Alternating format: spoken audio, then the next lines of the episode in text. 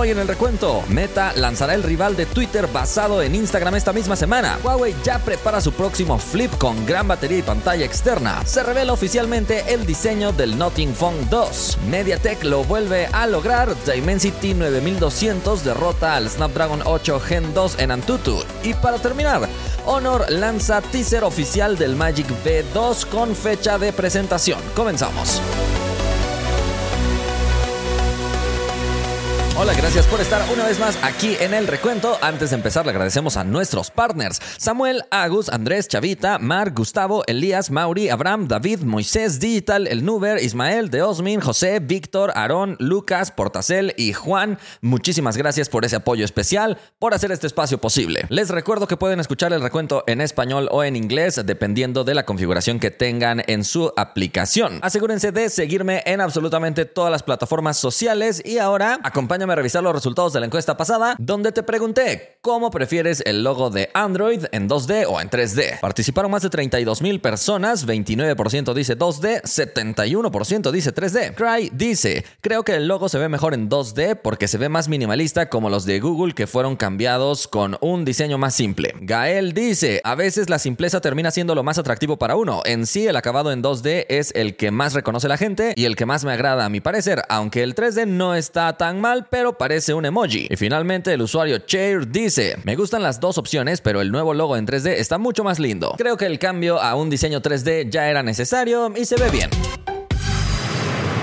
Vamos a la primera noticia. Meta va a lanzar su propio Twitter y está a punto de lanzarlo basado en Instagram esta misma semana. Últimamente Twitter ha estado envuelta en varios escándalos desde que Elon Musk la adquirió por completo, aunque en muchas ocasiones son simplemente escándalos y ya, porque la plataforma ha seguido funcionando bien, pero recientemente Elon Musk anunció una de las medidas más controversiales que iba a limitar el número de tweets que las personas podían ver al día. Esto no con el fin de afectar a las personas, sino con el fin de evitar que otras páginas se sigan alimentando de todos los tweets sin necesidad de pagarle ningún tipo de comisión a Twitter. Recientemente también han anunciado diversos cambios a través de sus APIs con las que los desarrolladores podían tener acceso a todos los tweets. Esto con el fin de evitar que los datos de sus usuarios estén alimentando a otras bases de datos de quién sabe quién y posiblemente también para evitar la divulgación de muchos bots. Esta medida de cualquier manera ha sido anunciada de forma temporal y han dicho que después van a volver a tener acceso a todos los tweets,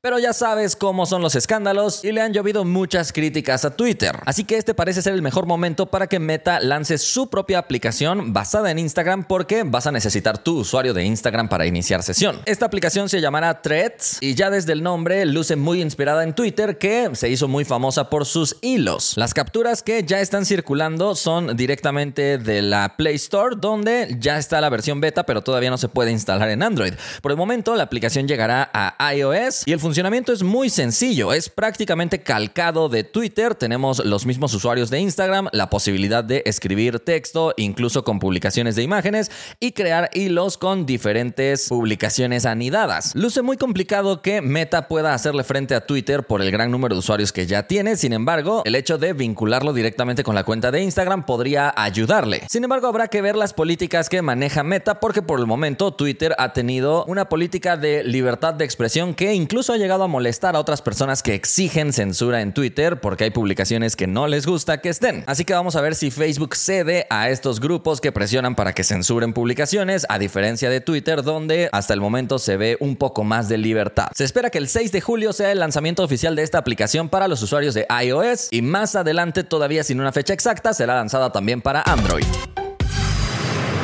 Vámonos a la siguiente noticia. Huawei ya está preparando su nuevo plegable vertical y va a tener por fin una pantalla externa de gran tamaño. Hasta el momento, Huawei solo había lanzado plegables de este estilo con una pantalla redonda externa, pero de un tamaño muy pequeño. Se espera que con la llegada de este dispositivo, Huawei finalmente pueda hacerle frente a otros plegables como de Samsung y Oppo que han ganado mucha más popularidad. Y además de una pantalla muy grande, se espera que Huawei integre una batería muy grande con una capacidad total de 4520 mAh dividido en dos unidades También soportará carga de 66 watts y todo esto lo ha revelado el filtrador famoso Digital Chat Station y ahora simplemente queda especular cuál sería el nombre de este dispositivo porque Huawei ha lanzado dos líneas de plegables. Podría ser un Huawei Pocket S2 o podría ser un Huawei P60 Pocket. Yo veo un poco más probable que sea Pocket S2 para que no esté tan vinculado con la serie P, pero tú déjame saber tu opinión.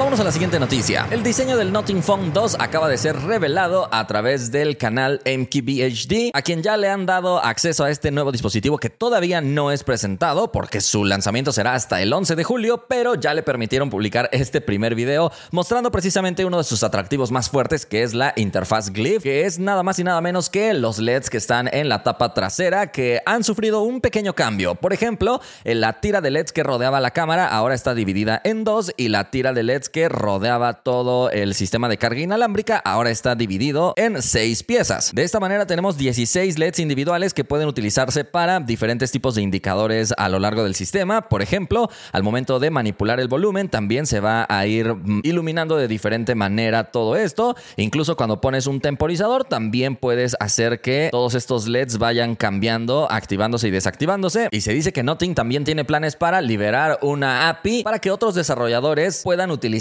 esta misma interfaz para interactuar con sus aplicaciones. Se dice que Uber y Somato son aplicaciones que van a implementar ya desde el lanzamiento esta interfaz. Estas luces también se pueden encender en una aplicación específica para cuando te llega una notificación y también te permite crear tus propios patrones y efectos de luz para llamadas en determinados contactos. Además, Nothing también ya publicó una imagen oficial de la parte trasera de estos dispositivos en sus dos versiones, la versión en color blanco y la versión en color negro. Vemos que repiten un diseño con transparencias y con costados rectos. Se ve muy bonito, pero hay que esperar hasta el 11 de julio para conocer todos los detalles.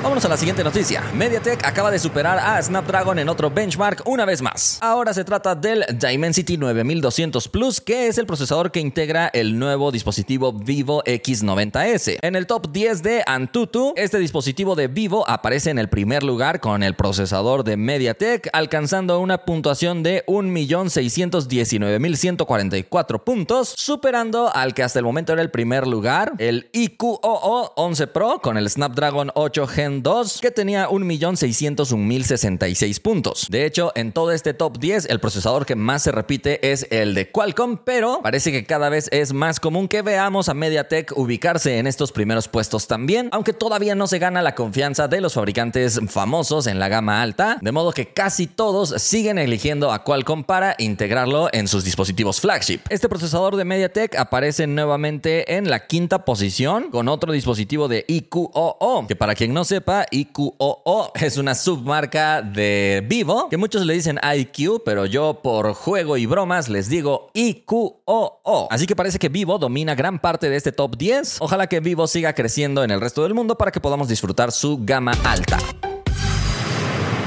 Vámonos a la última noticia. Honor acaba de lanzar el primer teaser oficial de su próximo plegable que se llamará Honor V2. Este plegable parece que está destinado a ser lo mejor de lo mejor. La generación pasada no sorprendió tanto, pero se espera que en esta nueva versión Honor sea capaz de hacer un plegable mucho más ligero y más delgado. A través de una publicación en su red social Weibo, el CEO de Honor llamado George Yao puso un escrito bastante largo donde se ve que están un poco obsesionados con superar a Apple, ya que menciona que es muy importante que los plegables logren atraer a los usuarios de teléfonos normales y a los usuarios de Apple. Precisamente menciona la filosofía con la que Apple inició un buen recorrido en el mundo de la tecnología con el eslogan de pensar diferente para desafiar a las computadoras de IBM. Bajo esa misma filosofía, Honor pretende superar a Apple y al final de su publicación dice que no pasará mucho tiempo antes que Apple pierda su dominio. Así que parece que Honor está decidido a quitarle la corona a Apple. Vamos a ver si lo consigue. Por lo menos Huawei, que era su ex empresa madre, estaba a punto de conseguirlo cuando llegó el veto. En este teaser se alcanza a ver un teléfono muy viejito, en medio el iPhone precisamente con el botón Home y ahora el plegable de Honor que simplemente proyecta los colores de su pantalla. Este dispositivo será presentado de forma oficial el 12 de julio en China, aunque unos días antes, para ser exactos el 5 de julio, presentarán también el nuevo Honor X50 que presume tener un cristal ultra resistente y otras cosas. Espera que este dispositivo tenga un diseño ultra delgado de 5.2 milímetros, siendo un milímetro más delgado que el plegable más delgado del momento, que era el Huawei Mate X3. Y evidentemente, al hacerlo más delgado, también sería mucho más ligero. Entonces vamos a esperarlo porque la verdad parece que nos va a sorprender mucho. Eso sí, se dice que la versión básica va a tener el Snapdragon 8 Plus de primera generación y la edición suprema vendrá con el Snapdragon 8 de segunda generación. Además, también se comenta a modo de rumor que estos plegables podrían incorporar lente de periscopio para que finalmente sean plegables con una cámara al nivel de un gama alta de los teléfonos normales. La verdad luce muy interesante, yo estoy emocionado, ojalá que nos sorprendan. Por el momento hemos llegado al final del recuento, espero que hayas disfrutado este contenido. Le agradecemos a todos los que forman parte del grupo de fans que nos apoyan con esa suscripción especial. Gracias a todos ustedes es posible este espacio. Si alguien quiere ser partner o fan, puede pulsar el botón unirse al lado del botón suscribirse en el canal de YouTube. Nos vemos la próxima.